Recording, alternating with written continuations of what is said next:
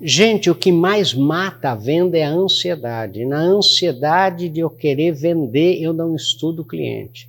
Na ansiedade de eu querer é, chegar primeiro, eu atropelo o sucesso. Na ansiedade de eu querer atender todos os clientes que chegam na minha loja, eu acabo vendendo para nenhum deles.